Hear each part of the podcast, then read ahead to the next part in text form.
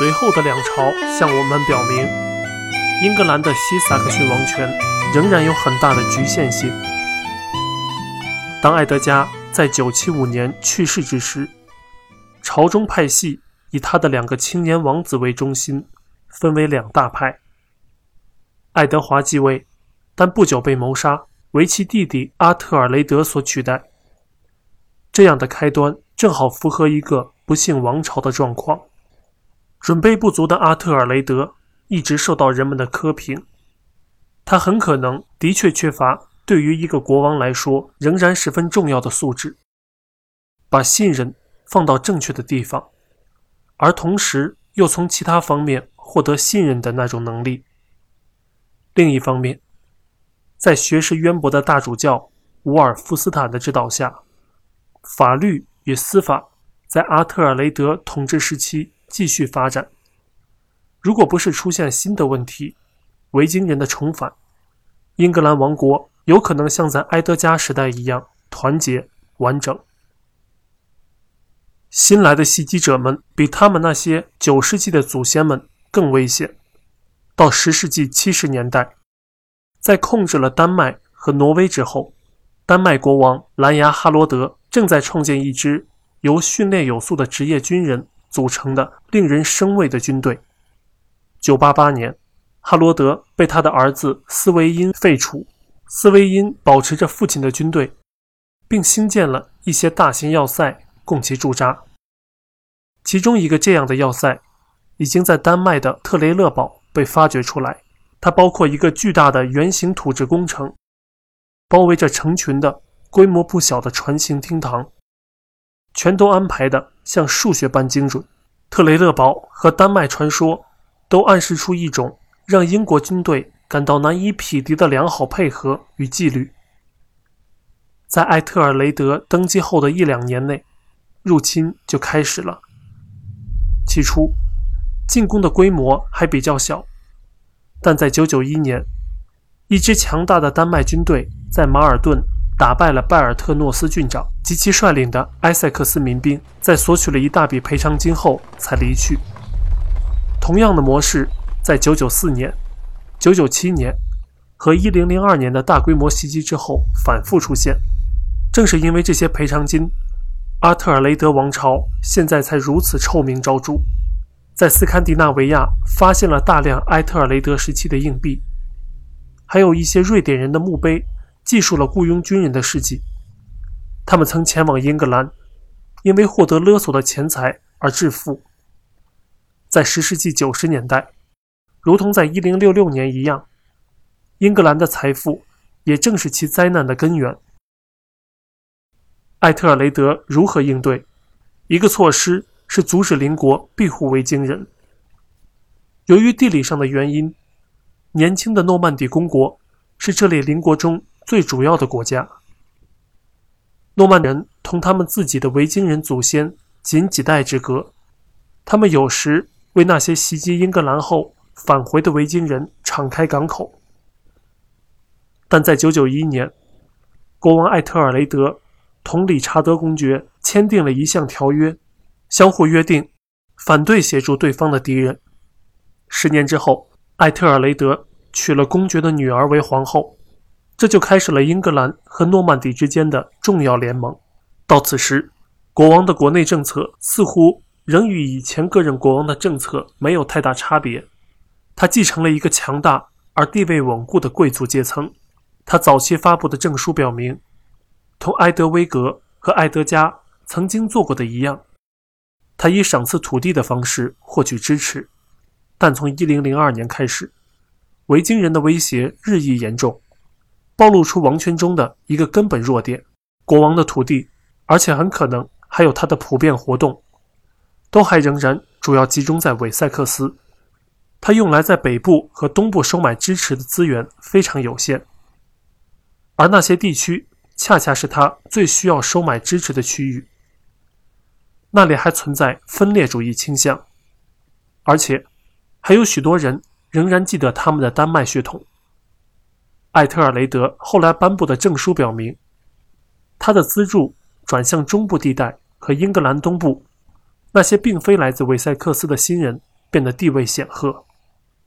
国王在竭尽全力保持英格兰的统一和进行防御，他的无能可能使这一使命变得更为困难，但没有人会认为他会轻松。一零零二年，艾特尔雷德及其政务委员会下令屠杀所有居住在英格兰的丹麦人，这反映出政府感受到的巨大压力。这项非同寻常的命令不可能完全得到执行，在有些地方。人口的大多数是丹麦人，但它暗示出一种接近全国性的歇斯底里的状况。我们知道，当牛津地区的丹麦人躲到圣弗里德斯威德修道院中的教堂中时，市民们纵火将其焚毁。几乎可以肯定地说，这场屠杀导致了国王斯维因在第二年率领丹麦人入侵。斯维因掠夺了诺里奇，但他在东昂格利亚的战役中损失惨重。于1005年退回丹麦。第二年，他率军重返英格兰，横扫伯克郡、维尔特郡和汉普郡。英格兰只能再一次付出巨额赔偿金，使其退军。在随后的间歇时期，英格兰政府建立了一支新的舰队，但在1008年初，由于一位英格兰舰长的叛国行为，其中80艘舰只被焚毁。这场灾难之后，紧接着又一支丹麦军队登陆，由高大的托克尔和赫姆明率领。一零零九年，他们纵火烧毁牛津，并随即进军东昂格利亚。次年，他们从那里入侵肯特。一零一二年，托克尔对他的军队残忍杀害大主教艾尔夫和亚克深感憎恶，因而投向英格兰一方。这一场军事行动也因此。出人意料的结束，他率领四十五艘舰只为艾特尔雷德效力，其余的军队则撤离英格兰。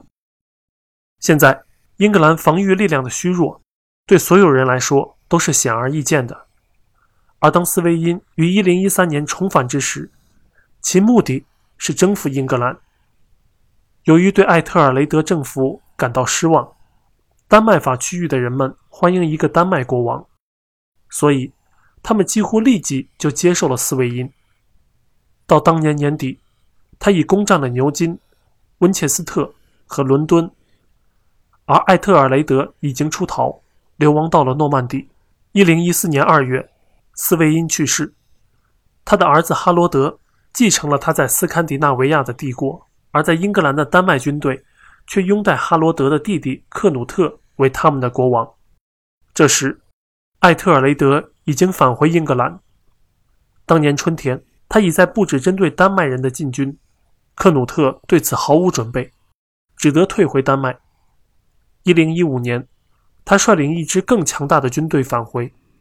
这时，他发现艾特尔雷德的儿子铁鞭艾德蒙已经控制了丹麦法区域的北部。在随后的几个月里，克努特夺回了诺森布里亚，并向伦敦进军。但就在丹麦军队到达之前，艾特尔雷德去世，艾德蒙被宣布为国王。然而，即使在韦塞克斯，也有许多人没有反抗就接受了克努特的君主地位。艾德蒙集结起他的军队，一时间，丹麦人似乎仍有可能被赶回去。但在1016年秋，克努特在埃塞克斯的阿星顿取得了决定性胜利。随后签订的条约使艾德蒙只剩下韦塞克斯。他不久死去，克努特于是成为了全英格兰的国王。国王克努特不得不应对的问题，与五十年后国王威廉遇到的问题相似。与威廉一样，克努特决心不以征服者，而是以合法的英格兰国王的身份进行统治。他娶了艾特尔雷德的遗孀为妻。而且以残酷的手段确保了他的王位。有好几位英格兰政坛的领袖人物被杀。当王位稳固之后，克努特满怀热情地采用文明王权的传统方式，他颁布法律，并创建修道院。用下一个世纪的年鉴编写者的话说，他把自己从一个野蛮人改造为最虔诚的基督徒国王。然而，克努特仍然是一个丹麦人。他的哥哥在1019年去世之时，他继承了巨大的北方帝国，英格兰只是他的一部分。在十一世纪二十年代，克努特越来越多地参与丹麦事务，这是他在英格兰的变革相对较少的主要原因，而这最终酿成大祸。当然，他的许多追随者都急于得到报偿。英格兰没有像一零六六年之后。那样出现全面取代原来土地所有阶级的状况，但有大量的丹麦人进入了贵族阶层。作为一个来自国外，因而地位不太稳固的国王，克努特保持着一支王室军队，或者说王室禁卫军。他成为英格兰相当沉重的负担。在向丹麦人偿付钱财以购买和平长达三十年之后，土地所有者们。现在又不得不出资供养一支丹麦常备军，对十世纪英格兰那高度整合的贵族阶层的摧毁，很快对国家的统一产生了严重的后果。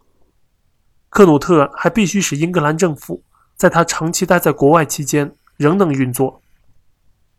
一零一七年，他将王国分为四个伯爵国：诺森布里亚、东昂格利亚、麦西亚和韦塞克斯。很明显。这是冒着复活地方分裂主义情绪的危险，特别是因为诺森布里亚和东昂格利亚的伯爵都是丹麦人。在他统治结束时，最重要的人物是诺森布里亚的斯瓦尔德伯爵、麦西亚的奥利弗里克伯爵以及韦塞克斯的戈德温伯爵。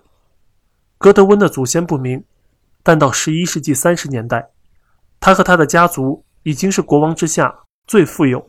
最强大的世俗势力，克努特划分的伯爵国，是昂格鲁萨克逊历史上最后三十年中充斥着政治斗争的主要根源。